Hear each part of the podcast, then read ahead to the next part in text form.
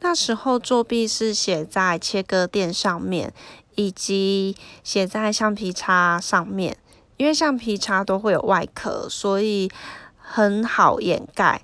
那切割垫的话，是因为它是绿色的，你用铅笔写的话，其实看不太出来。